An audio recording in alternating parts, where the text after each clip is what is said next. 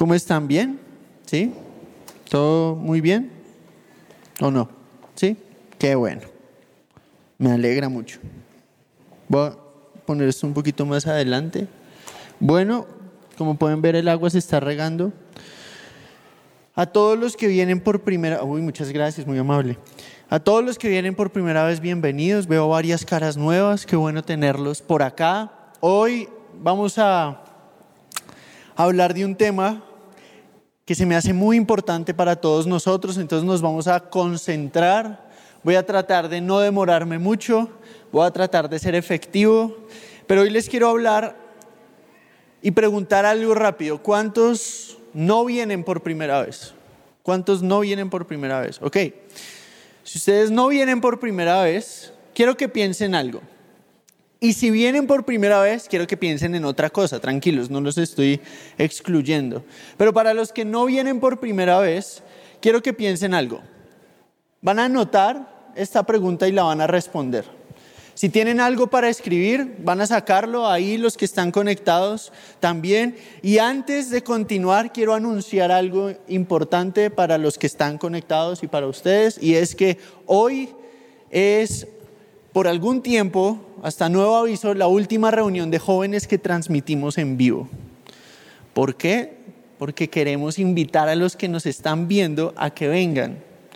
Pero vamos a publicar las reuniones de jóvenes después de algún tiempo. Lo único que cambia es que no las vamos a transmitir en vivo. Entonces, si ustedes hoy se quedaron porque dijeron, ah, no importa, si voy o no voy, igual la puedo ver por YouTube ya no lo van a poder hacer en vivo. Entonces, de una vez hago este súper importante anuncio y al final voy a hacer otro anuncio aún más importante. Entonces, eh, vamos a continuar. Ustedes saben que hemos hablado del Sermón del Monte y el Sermón del Monte es básicamente la prédica que Jesús dio, que resume todo lo que significó su venida y todo lo que significa para todos los que creemos en Él. ¿Listo? Entonces el Sermón del Monte es básicamente la predicación de todas las predicaciones, es eh, donde Jesús resume todo lo que ha enseñado. Entonces es profundamente importante y quiero decirles que estamos llegando a la recta final del Sermón del Monte, solamente nos quedan como dos semanas más.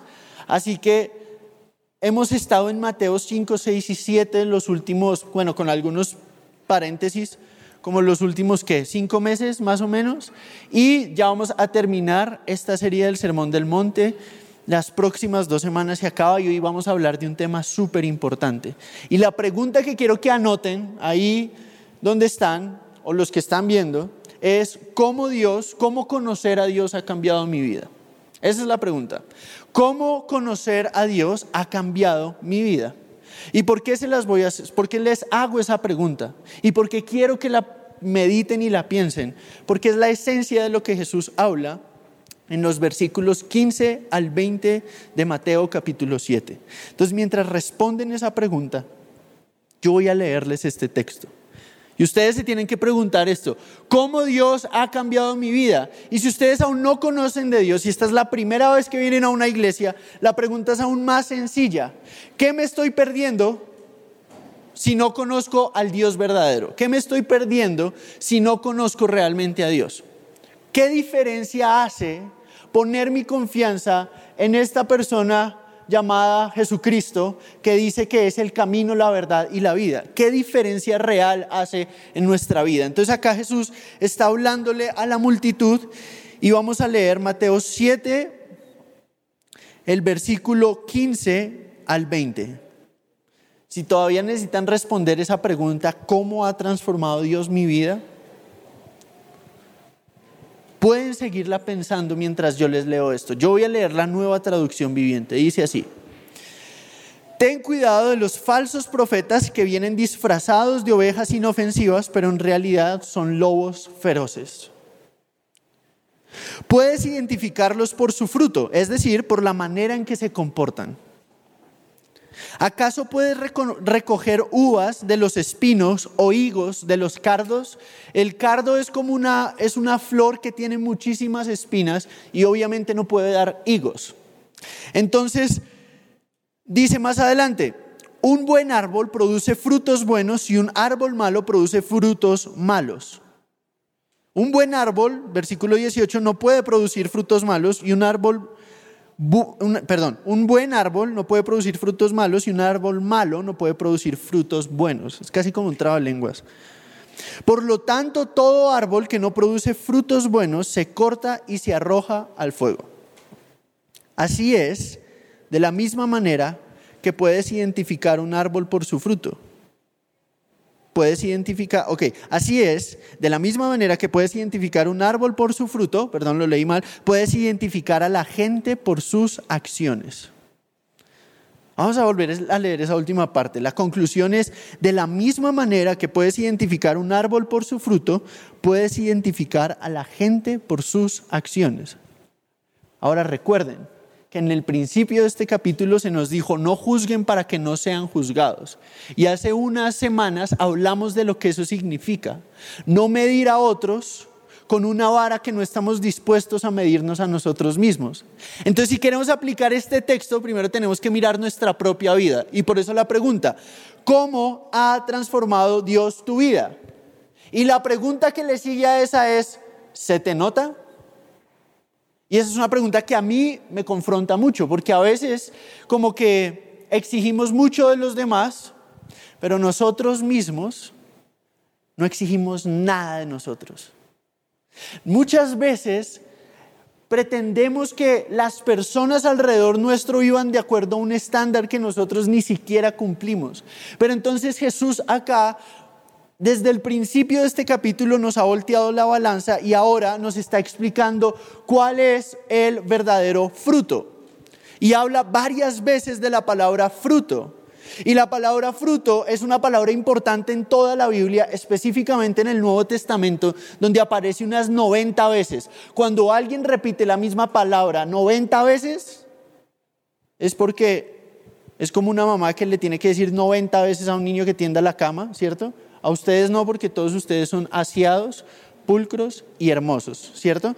Pero ¿cuántas veces se nos tiene que decir la misma cosa para que hagamos caso? Cuando algo, es, cuando algo es importante en la Biblia, se repite. Y esta palabra fruto, ¿cómo la podríamos definir? Una definición cuando uno toma en cuenta lo que la Biblia dice acerca de la palabra puede ser algo como el resultado externo de una condición interna. El fruto es el resultado externo de una condición interna. Hay todo tipo de enfermedades, pero las enfermedades más graves son por lo general las que al principio no se notan, porque cuando se notan ya a veces es muy tarde. Por ejemplo, hay un tipo de cáncer que es el cáncer de páncreas que tiene un nivel de, letalidad altísimo, del más, creo que está por encima del 90%. ¿Y por qué es tan letal? Porque por lo general una persona va a revisarse al doctor cuando algo le duele. El problema con el cáncer de páncreas es que cuando duele por lo general ya es muy tarde. Y así es el pecado o así es la hipocresía en la vida de una persona. La hipocresía opera maquillando algo profundamente dañino en el corazón de buenas acciones superficiales.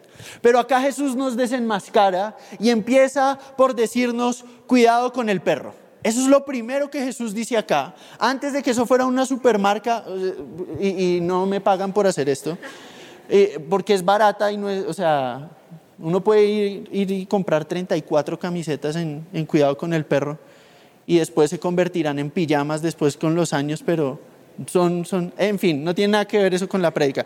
Pero se me ocurrió porque lo primero que Jesús dice acá es, cuidado con los lobos. Yo dije, algo más mexicano puede ser cuidado, en fin. Y cuando el Señor, cuando el Señor advierte eso, dice, ¿cuál es la característica de los falsos maestros? Y lo primero que confronta este texto es acá el personaje que está parado predicando.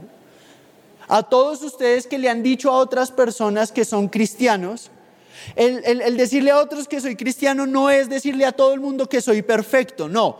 Pero el cristianismo sí requiere cierto tipo de autenticidad donde yo realmente creo lo que digo creer. Pero entonces Jesús les dice, cuidado con los falsos profetas. Y el profeta es el que habla de parte de Dios. El profeta en la época del Antiguo Testamento era la persona que le decía a la gente cuál era la verdad. Y cuando nosotros hablamos de Dios, cuando nosotros hablamos de Jesús, le estamos diciendo a otros, esta es la verdad. Pero ¿cuál es el peligro de las apariencias? El versículo 15 dice, ten cuidado de los falsos profetas que vienen disfrazados. Y la primera característica, si hacemos una anatomía de los falsos maestros, es aparentan ser algo que no son. Se muestran inofensivos, pero son letales. Se muestran inofensivos, pero solamente quieren devorar. Y la Biblia tiene varias descripciones de un falso profeta. Primero, siempre dicen lo que quieres escuchar. Si ustedes quieren discernir un mal amigo o un falso profeta, tienen algo en común. Y es siempre dicen lo que la gente quiere escuchar. ¿Pero por qué? Porque a veces la gente se cansa de escuchar lo que necesita y se dedica a escuchar lo que le entretiene.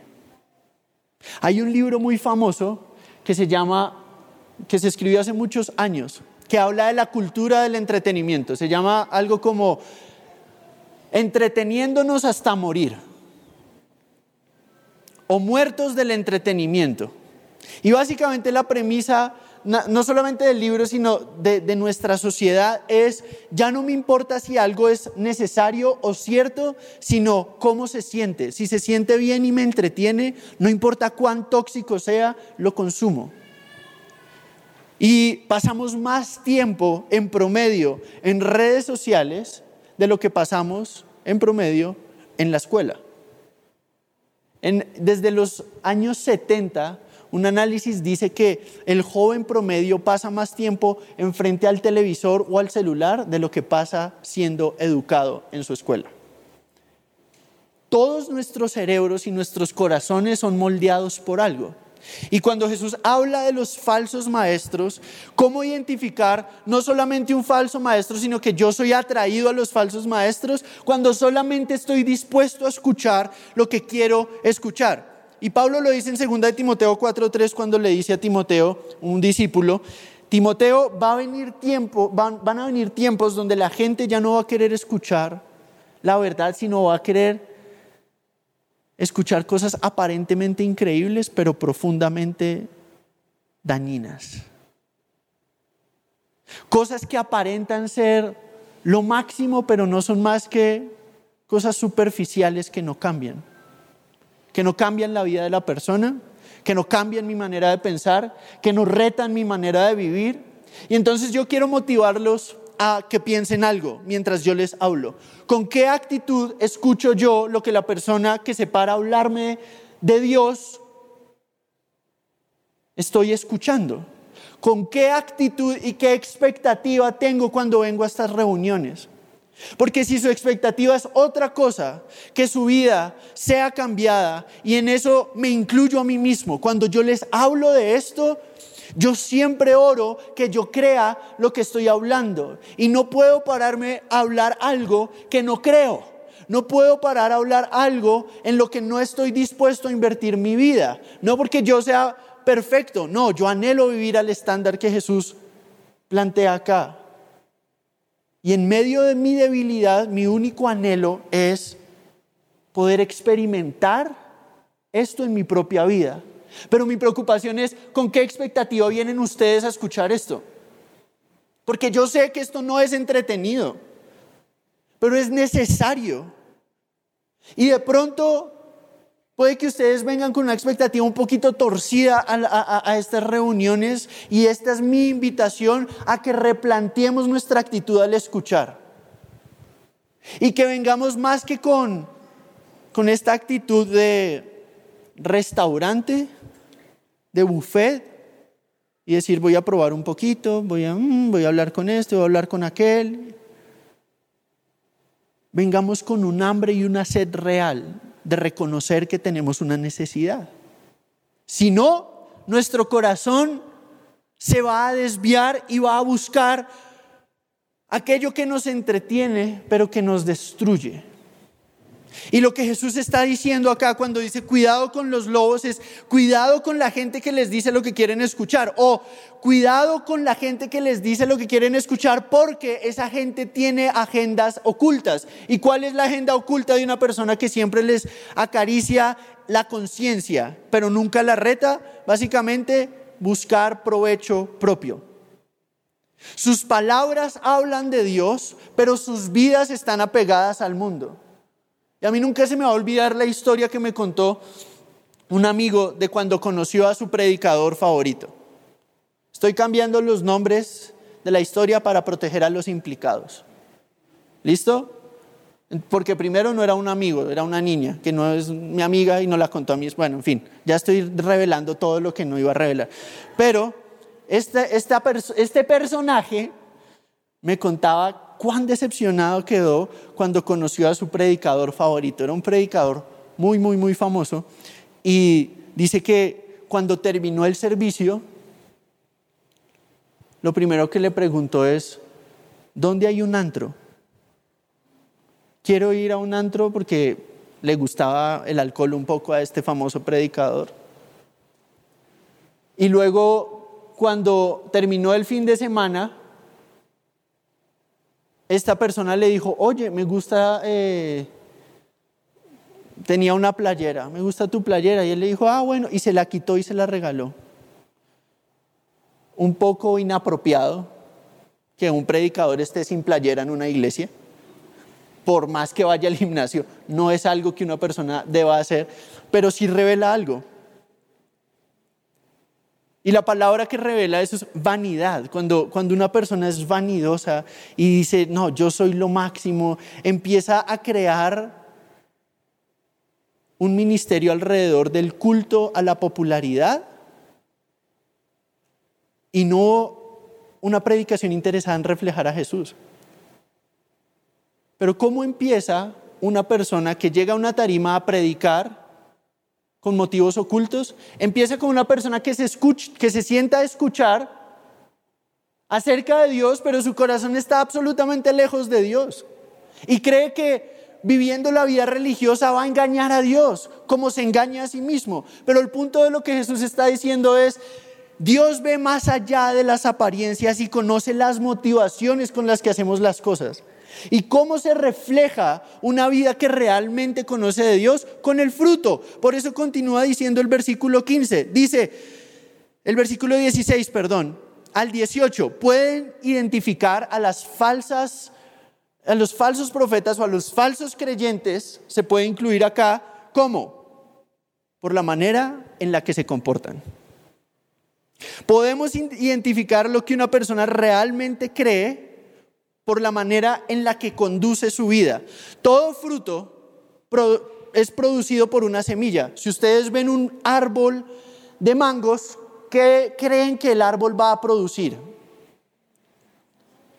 Manzanas, muy mal. Mangos, ¿cierto? Si ustedes ven un manzano, ¿qué creen que va a producir?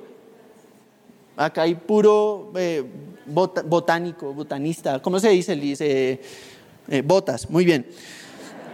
Ahora, muchas personas, ¿por qué se frustran en la vida cristiana?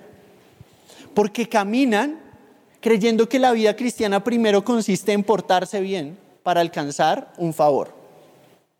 Como un negocio. Si yo me porto bien con Dios, Dios se porta bien conmigo. Y muchos viven su vida así. Dicen, ah, tengo un examen pasado mañana no me voy a portar mal. Hoy y mañana voy a orar, me voy a levantar temprano, voy a hacer mi cama, voy a hacer todo lo que tengo que hacer, voy a ayudar a mis papás hasta con el trabajo. ¿Por qué? Porque quieren que Dios los ayude con el examen. Pero ¿qué diferencia hay entre eso y escribirle una carta a Santa Claus al final del año diciéndole, mira, yo me voy a portar bien si tú me regalas el, PlayStation que yo quiero? Eh, me voy a portar bien si me das el trabajo que yo quiero y el sueldo que yo quiero. Porque a veces vivimos una vida queriendo producir un fruto de una raíz que aún no hemos recibido. Y le ponemos el título cristiano pero no tenemos ni idea quién es Cristo realmente. Y mucha gente que vive de esa manera se cansa y después dice, me cansé del cristianismo, son puras reglas y fanatismo. Mi pregunta es, ¿qué clase de cristianismo vivió? Donde se reduce a reglas de puedo o no puedo hacer. Eso no es la vida cristiana. Y muchos yo sé de los que están acá y los que ven, y aún a mí me ha pasado muchas veces en mi vida, andamos drenados en nuestra vida espiritual porque creemos que la vida cristiana consiste en tratar de convencer a Dios de que somos lo suficientemente buenos, pero déjenme decirles algo, todo el punto del Evangelio, todo el punto de que Cristo viniera a la tierra es precisamente que no podemos. No podemos ser lo suficientemente buenos. No en nuestras propias fuerzas. Y nos vamos a cansar de intentarlo. Y yo sé que algunos me miran diciendo, ¿cómo? Dios no nos salva porque somos lo suficientemente buenos. Dios nos salva porque somos profundamente amados. Hay una diferencia. La motivación de Dios para salvarnos no es que nos portáramos bien. Si necesito salvación, es porque no me he portado bien. La palabra salvación significa que alguien se está muriendo y es rescatado de algo. Si yo admito que necesito ser rescatado, es porque no estoy bien. Y el primer punto donde golpea el Evangelio es no en el comportamiento, es en el corazón, es en el ego. Es en nuestro orgullo que nos gusta pensar que tenemos todo bajo control mientras nuestra vida está colapsando. Hay mucha gente que actúa de la siguiente manera. Es como si una persona tuviera la casa incendiándose y se sienta en el jardín de la casa a tomar un café mientras se incendia. Invita gente al jardín a hablar acerca de cosas que no tienen importancia mientras se ríen. La casa se está incendiando, pero todos estamos teniendo una linda conversación. Y así muchos están en su vida. Llenan su vida de lindos y pequeños entretenimientos mientras la casa de su alma se está incendiando y está colapsando. Por eso es tan difícil para algunos encontrarse solos en su cuarto. Porque cuando el ruido se apaga, cuando la música deja de sonar, cuando ya no hay bebidas, cuando ya no hay videojuegos, cuando ya no hay redes sociales, ¿qué queda? ¿Qué queda? Nada. Y tratar de producir algo que no soy, tratar de actuar de una manera que no he recibido, va a drenar el corazón. Por eso Jesús dice, no puede el mal, árbol dar buen fruto. Y no puede el buen árbol dar mal fruto. El problema es que todos somos malos árboles. Entonces, ¿qué hizo Dios?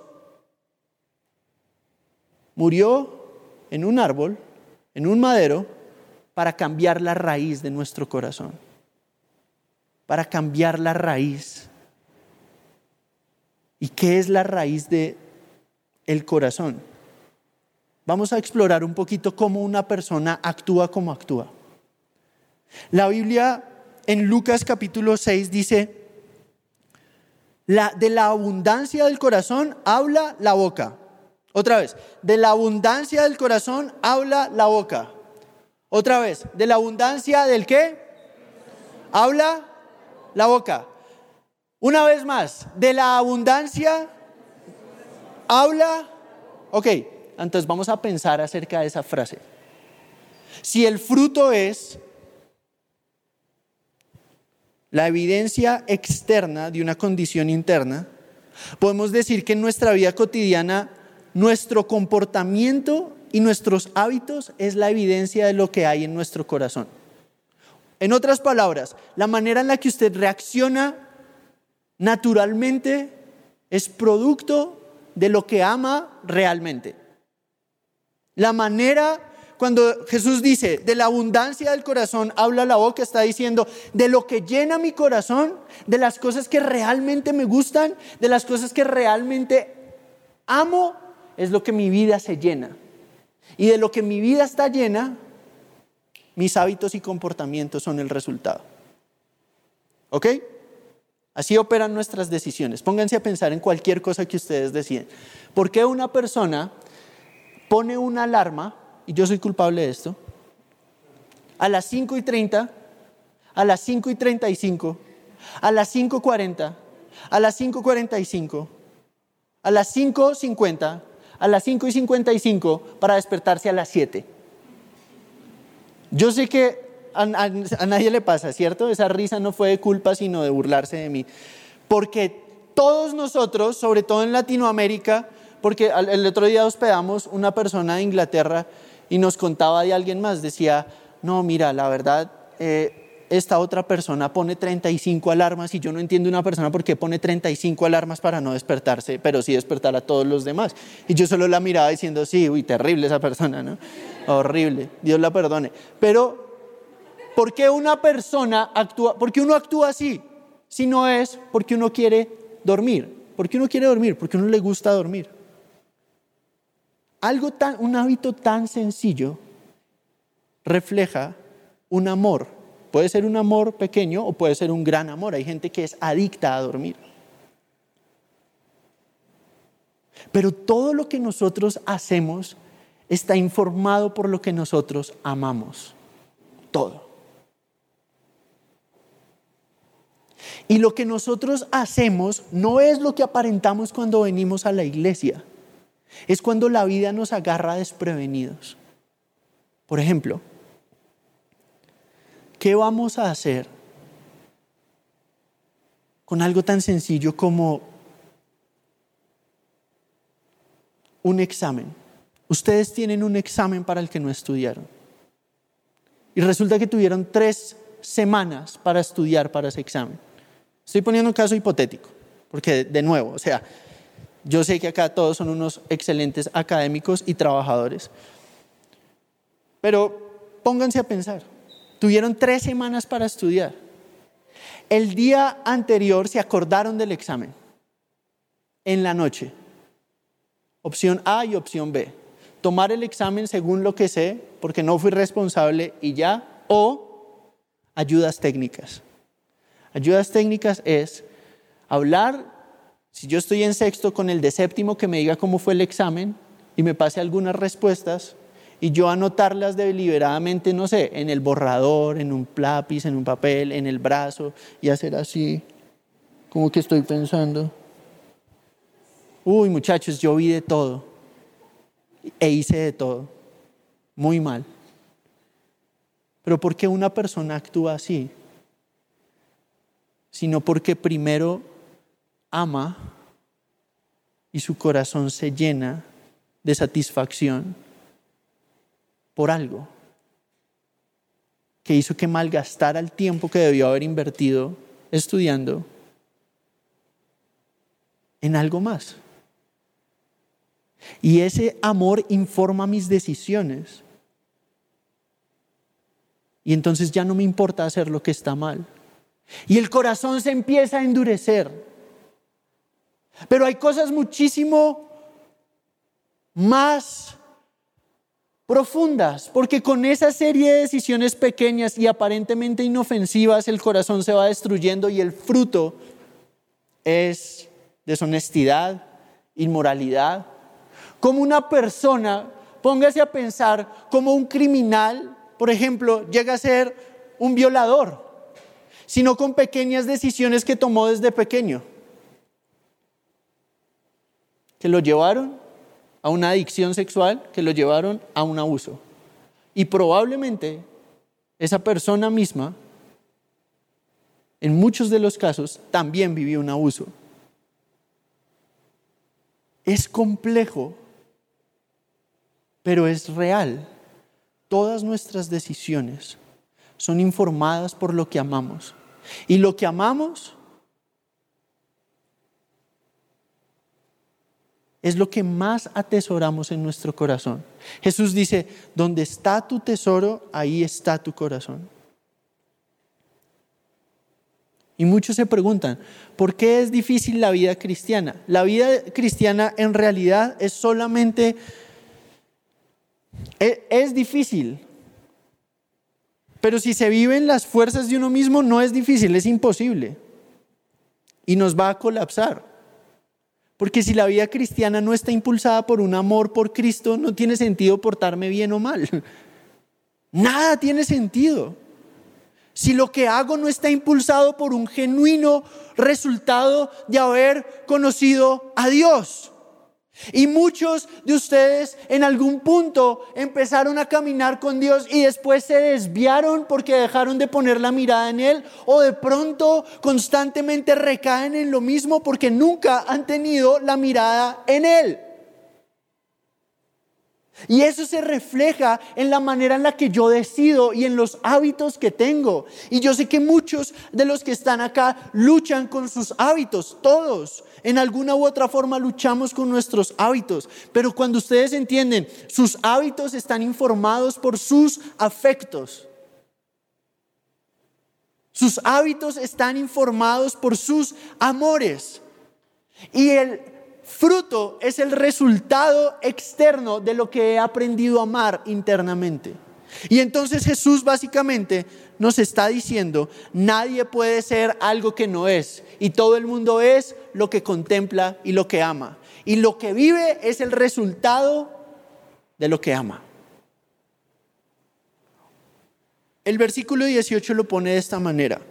Un buen árbol no puede dar fruto pervertido Y un árbol podrido no puede dar buen fruto. La pregunta entonces es, ¿qué evidencias hay de que mi corazón realmente o de que mi vida realmente está dando buen fruto? Para responder eso, primero tengo que entender que mis acciones son el resultado de lo que adoro porque la adoración es lo que más amamos. Y yo sé que es algo que hablamos tan constantemente en la reunión, en los discípulos. Si alguno ha escuchado a, mí y sobre todo si alguno ha escuchado a mi esposa predicar, a Vicky, algo en lo que siempre terminamos es en este tema de la adoración, porque la, la realidad es que hoy estaba leyendo que en el hebreo no hay una distinción entre la palabra para adoración, para la palabra trabajo y para la palabra perseverancia, es la misma palabra. Y es la misma palabra porque en la Biblia no hay una diferencia entre lo que yo soy y lo que yo, entre lo que yo adoro y lo que yo hago. Más bien en la Biblia todo lo que yo hago es un acto de adoración, todo, algo o alguien. Yo estoy adorando con la actitud con la que trabajo, con la actitud con la que estudio, con la actitud que me levanto todos los días. Y si yo no tengo un amor, una fuente de amor real que alimente mi corazón constantemente, voy a terminar drenado antes de llegar siquiera al primer tercio de la carrera de la vida. Pero mi motivación es cómo podemos producir buen fruto. Nosotros empezamos a producir buen fruto cuando la raíz de nuestro corazón cambia. Si todo fruto es producto de una semilla, ¿cierto? Yo no sé si ustedes les pusieron en la escuela hacer ese cultivo hidropónico eh, donde, ah, no sé, sembraban un frijol. Y yo, a mí me pusieron a hacer eso y yo nunca pude hacer que el frijol germinara. Pero por alguna razón era algodón, ¿cierto? ¿Y qué más? El, frijolito, y luego agua y se tenía que regar, y luego uno lo tiene que poner donde haya luz, pero no lo queme, como me pasó a mí, que no solamente lo puse en luz, sino que lo puse en el Sahara, en el desierto, ese pobre frijolito, y nunca germinó y perdí mi examen. Pero ahí aprendí algo valioso. Todo fruto está en la semilla. ¿Cuál es la clave para producir un fruto real, útil. ¿Y cuál es ese fruto? Si no se puede forzar, el la semilla apropiada, la semilla que necesita mi alma, es algo que recibo porque necesito. Y aquí está la buena noticia, Dios lo quiere dar. Pero ¿qué evidencias? ¿Por qué la fe realmente es atractiva? Si nosotros vemos el versículo 20 que dice, por sus frutos los van a conocer. O en esta versión que me encantó como lo pone, dice, de la misma manera que puedes identificar un árbol por su fruto, puedes identificar la gente por sus acciones. ¿Qué tipo de evidencias hay en una vida que da fruto? Si por sus frutos los conocemos, ¿cuáles son las evidencias? Quiero que veamos una comparación entre fruto verdadero y fruto muerto. Y vamos al libro de Gálatas, al capítulo 5, y quiero leerles un comparativo rápido. En el versículo 16 dice así. Por esto les digo, dejen que el Espíritu Santo los guíe en la vida y entonces no se dejarán llevar por los impulsos de la naturaleza pecaminosa. La naturaleza pecaminosa desea hacer el mal, que es precisamente lo contrario de lo que quiere el Espíritu. Y el Espíritu nos da deseos que se oponen a lo que desea, a lo que desea la naturaleza pecaminosa. Es decir, el Espíritu pone nuevos afectos en nuestro corazón. Esa es la clave el poder, como lo ponía un predicador del siglo XVIII, el poder expulsivo de un amor diferente. ¿Qué quiere decir eso? Que lo único que puede expulsar un amor por hacer el mal, el mal en mi vida es un nuevo amor. ¿Qué tipo de amor? ¿Con qué tipo de amor nos amó Cristo? Jesús, hoy estaba escuchando una conversación entre dos creyentes que decían, Jesús no simplemente estuvo dispuesto a servirnos, sino que vino a, tomar nuestro daño.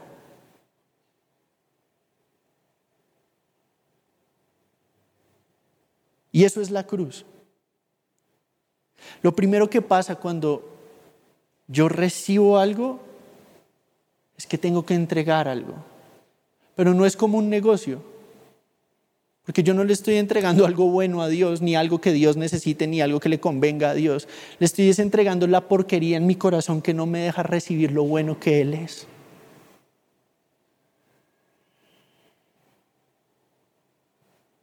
Pero hay muchos que se aferran a eso y pueden ver su vida colapsar.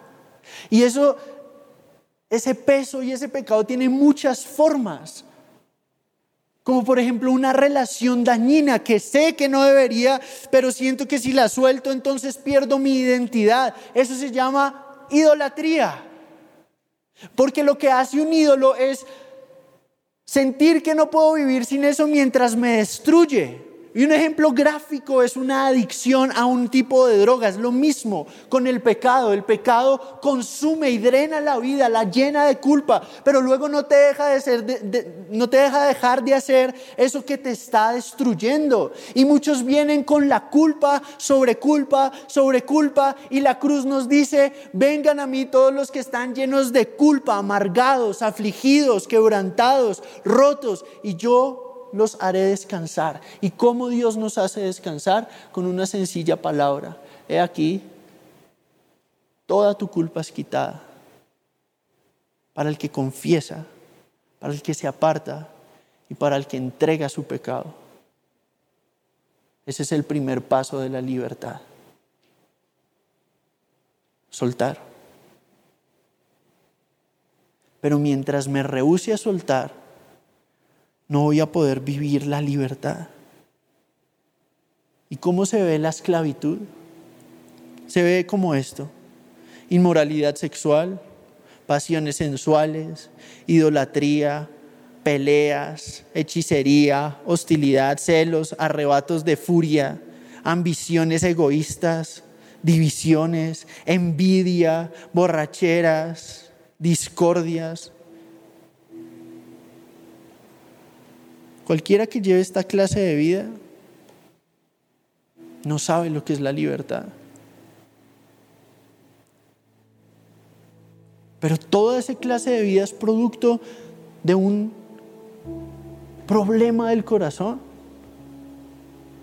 Pero miren lo que dice después, dice los que pertenecen, dice en cambio la clase de fruto que el Espíritu Santo produce en nuestra vida es amor, alegría, paz, paciencia, gentileza, bondad, fidelidad, humildad y dominio propio.